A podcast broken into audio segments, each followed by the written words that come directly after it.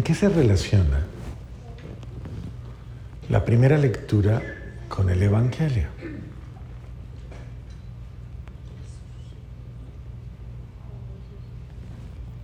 ¿Mm? Piénsenlo. ¿En qué se relaciona la primera lectura? ¿De qué hablaba la primera lectura?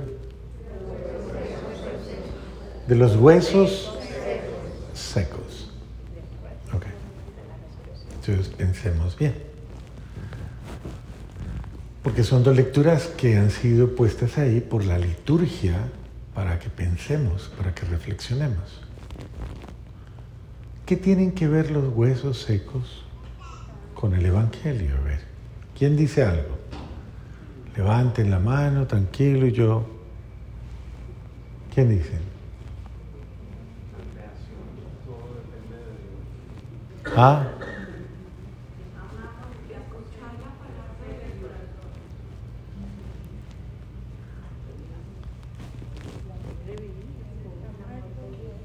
No, sí, todo, todo se resume en el amor de Dios, pero ¿qué tienen que ver los huesos secos?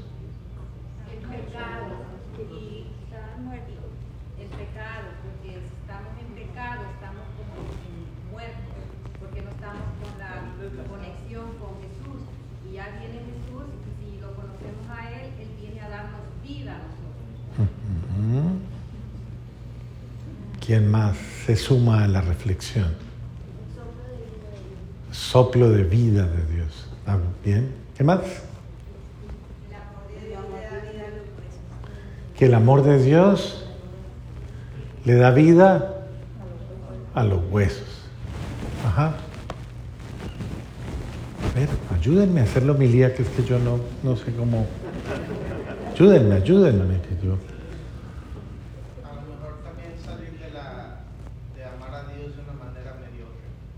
A Sí.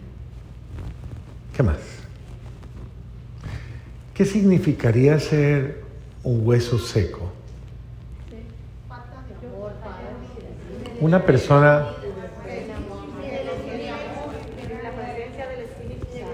Es curiosa esa figura porque es fuerte, es una figura fuerte. Cuando, cuando a uno le dicen, usted, es que ni siquiera le están diciendo que parece un muerto.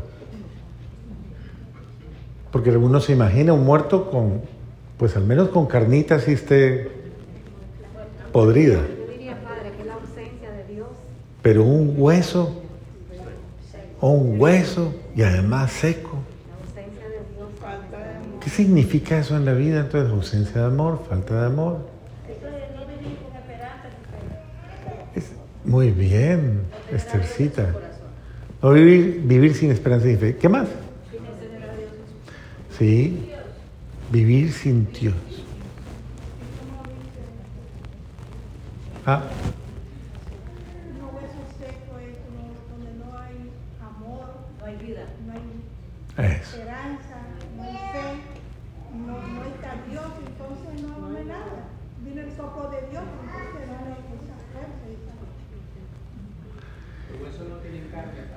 No tienen carne. No, estos de la visión, por ejemplo, no, no tienen carne.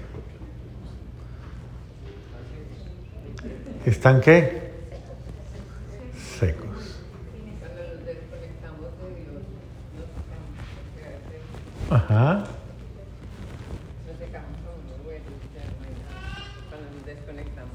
Cuando nos desconectamos, de Dios, nos secamos como esos hue- huesos. Cuando no nos casamos, Cuando no nos cuando casamos. mata y, co- y comemos el cuerpo y la sangre de Cristo, somos huesos secos. O sea, cuando no vivimos los sacramentos, somos huesos secos. Interesante, claro. Si ven ustedes cuánta, cuánta cosa nos hace pensar Dios a través de la palabra, porque puede que yo me sienta, yo me sienta muy bien porque estoy comiendo mucho, me siento muy nutrido, muy nutrida, y eso es suficiente. Es suficiente. ¿Ok? Entonces, ¿qué es lo que nutre verdaderamente? ¿Qué es lo que nutre mi vida?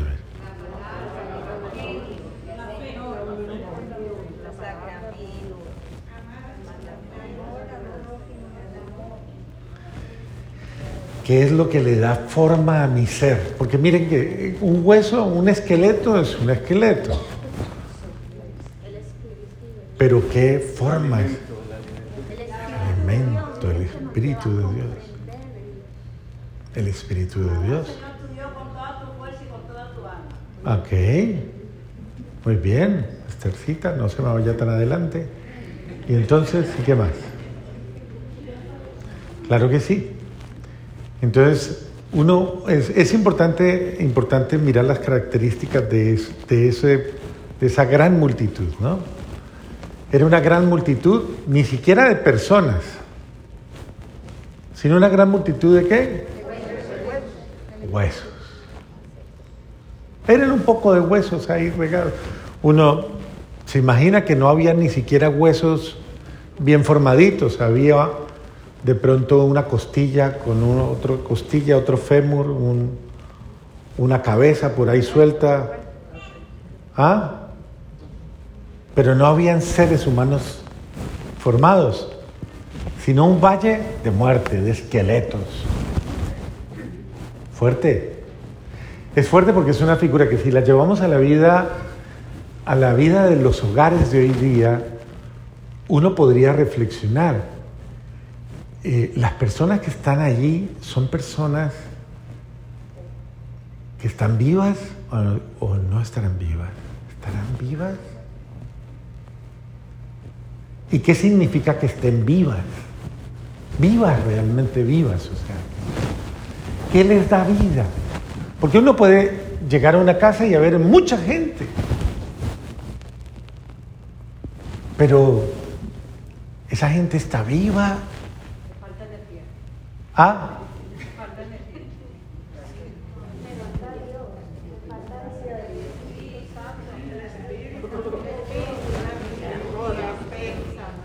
¿qué les falta? Claro, y, puede que uno viva, uno puede estar viviendo en un cementerio. Porque es, eh, mire, se está refiriendo al lugar de los muertos. De hecho, es el lugar más tranquilo que hay, ¿no? Si usted quiere paz algún día, trasládese al otro barrio, al barrio de los, de los caídos, de los, de los muertos. Esos no molestan para nada, de verdad. Los vivos molestan, incomodan, son... Pero el sentido es, ¿cuántas veces en nuestra vida hay personas que parecen vivas? Parecen vivas, ¿no? Y eso es duro porque la palabra de Dios dice en, la, en, la, en el libro del Apocalipsis, tienes fama de vivo, pero... ¿Pero qué? Estás muerto. Duro que a uno le digan eso, ¿no? Que le digan, ¿no? Que le digan, usted parece que estuviera muerto. ¿Nunca le han dicho eso? Bendito sea Dios, mejor que no. Nunca le digan una cosa de eso. Pero es el sentido de usted no parece que estuviera viva o vivo. No parece que...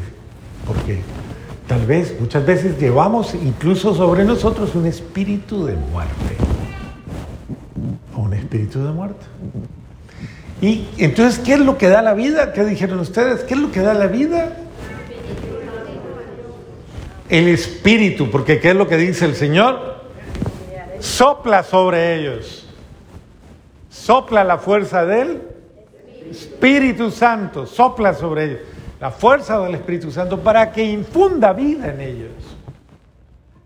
Y muchas veces nosotros podemos estar como una gran multitud de gente sin espíritu, sin ánimo.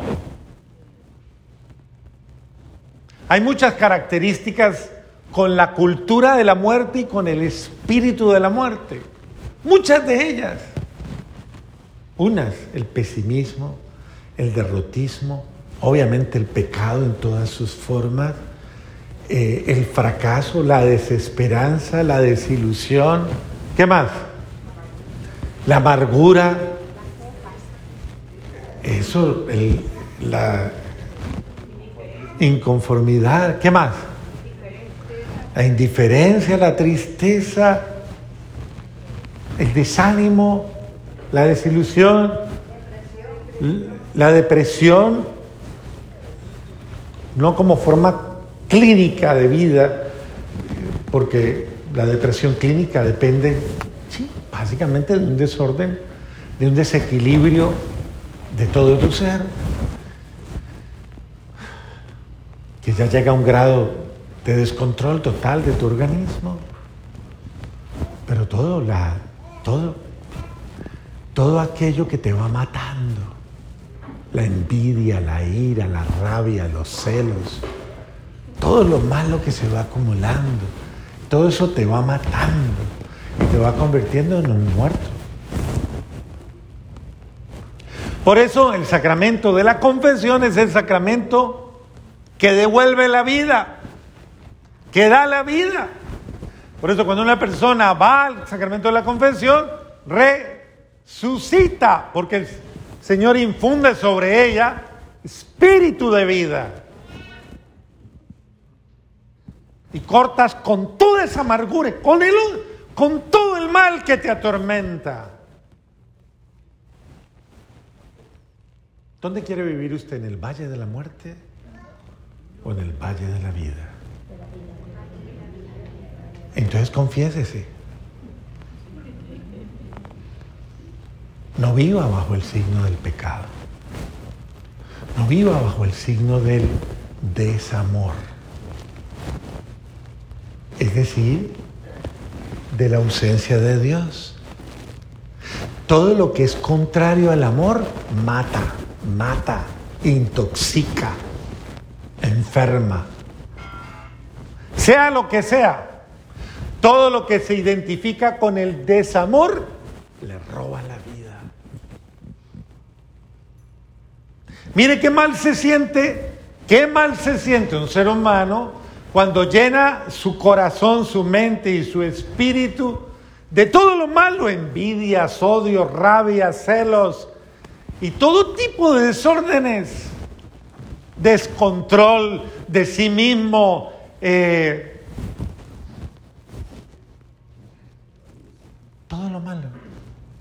Una persona así se vuelve infeliz, encadenada, todo le molesta, todo le incomoda, nada le gusta, nada le... Qué horrible es eso. Y la pregunta vuelve otra vez a surgir, como en la palabra, ¿podrán vivir estos muertos? ¿Podrán volver a vivir?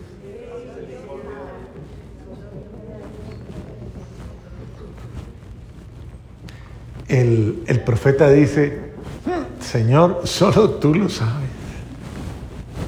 Solo tú lo sabes. Si podrán volver a vivir o no. Porque humanamente, con todo respeto y con todo, hay mucha gente que parece que estuviera condenada a muerte. Más aún, ya está viviendo su condena en vida está condenada, condenada a su desgracia, a su infelicidad. Ya está viviendo mal. Entonces, ahí es donde, donde uno entra a preguntarse, ¿podrá esta persona, podrá esta persona vivir? ¿Qué es lo que hace vivir? El Espíritu de Dios. ¿Y el Espíritu de Dios es qué? ¿Qué es en esencia? ¿Qué es el Espíritu de Dios en esencia? Es amor. ¿Podrán estas, estas personas para vivir amar? ¿Será que sí? O sea, salir de todas las situaciones de desamor y amar con todas las fuerzas de tu alma, con todas las fuerzas de tu mente, con todas las fuerzas de tu corazón. ¿Podrás? ¿Será que sí? Que tu ego te deja, que tu yo te deja, que tu pecado te deja, que tu razón te deja, podrás. Porque, ¿qué separa, qué separa a una familia que está en el abismo de la desgracia de una separación o de una mala convivencia de ser verdaderamente felices. ¿Qué los separa? Eso. Todo ese ego interior, todo ese orgullo, toda esa soberbia, toda esa arrogancia, toda esa mala actitud de personas que centradas en su pecado y en su desgracia en su miseria, no ven otra cosa que eso y por eso son incapaces de perdonar, de olvidar, de comprender, de amar. Como solo Dios lo ama y da el don. Entonces, Dios quiere que vivamos, pero para que nosotros vivamos tenemos que nacer al amor de Él. Y nacer al amor de Dios implica dejarnos llenar del Espíritu de Dios. Y es importante entonces comenzar a decirle al Señor, lléname de tu Espíritu Santo, lléname de la fuerza de tu amor todos los días. Infunde en mí un espíritu nuevo. Dame ganas de amar. Al otro, a mí mismo, mi hogar, mi familia. Deme la gracia de morir a todo lo que no, no es tuyo, Señor, y nacer a todo lo tuyo. Yo tengo una vida, una vida por tu amor. Entonces, dice Jesús al final del Evangelio, dice, en esto se resume qué? La ley y los profetas, o sea, todo el Antiguo Testamento lo redujo a dos cosas. ¿Cuáles son?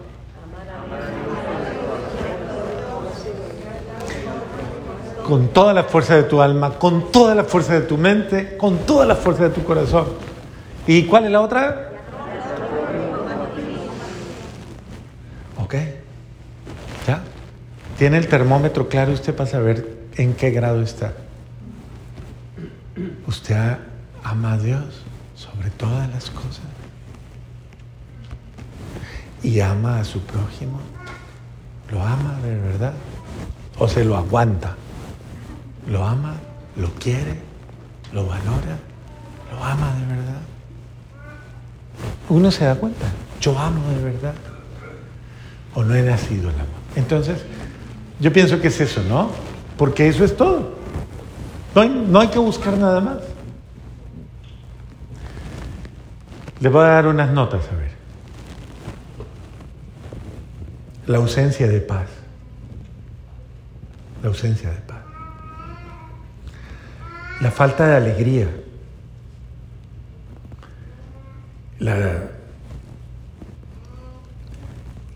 el remordimiento, el resentimiento y todas esas formas son sintomáticas de qué? De que no hay amor, de que no hay amor. Entonces cuando cuando su marido esté de mal genio y alborotado y, que no se lo aguanta nadie, o su mujer está así como, ¿qué es lo que le pasa? ¿Amor de quién? Amor de Dios y amor de sí, amor entre nosotros. Entonces, sencillo, su problema es problema de de amor. ¿Y los problemas de amor cómo se solucionan? ¿Cómo se solucionan? ¿Cómo? ¿Amando quién? ¿Amando quién? A Dios, pero ¿quién? ¿Cuándo? ¿Cuándo?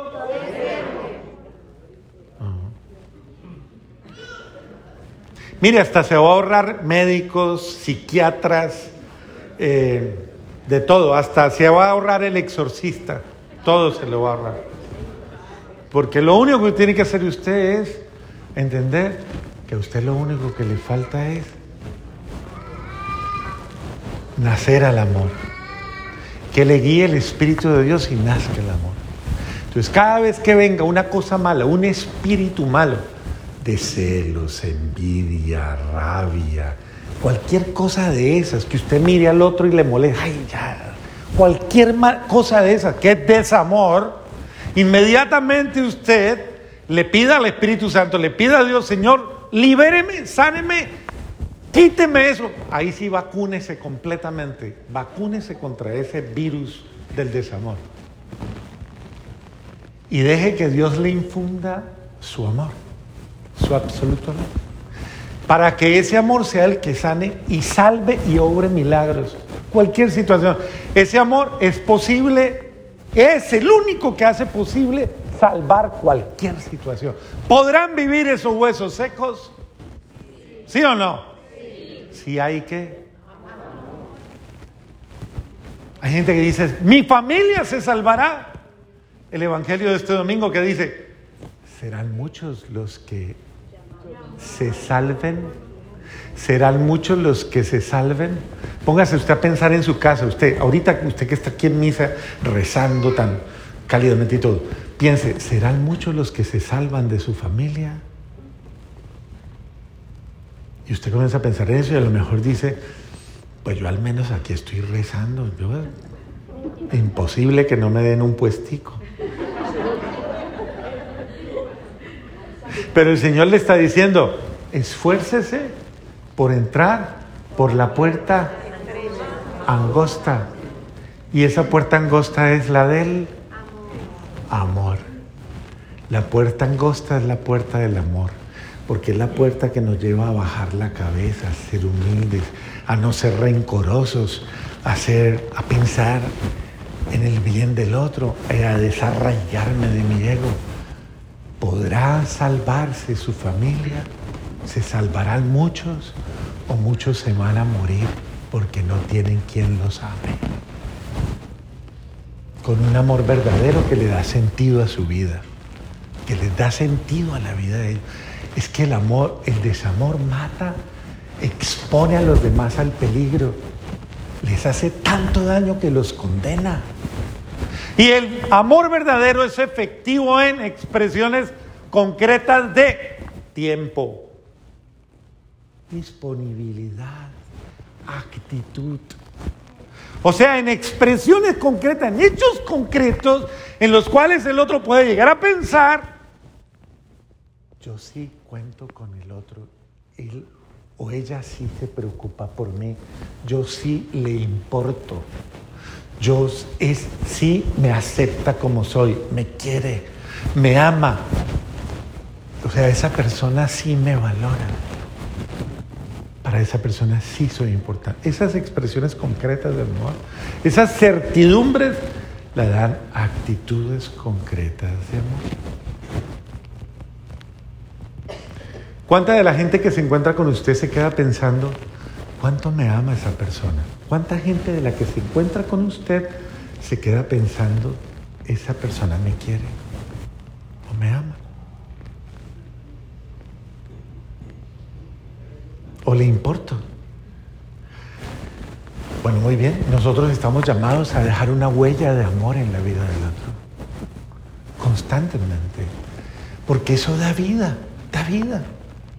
Usted no se acuerda de las cosas bonitas que le han pasado y no termina riéndose por ahí feliz. De pronto su esposa lo mira y le dice, ¿de qué se ríe? Y usted tiene que pensar muy bien lo que va a decir, ¿no?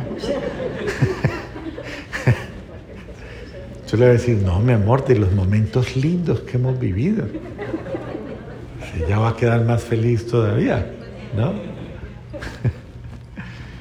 Es decir, mire cómo el amor queda en la memoria, la memoria emocional, la memoria en todos los órdenes.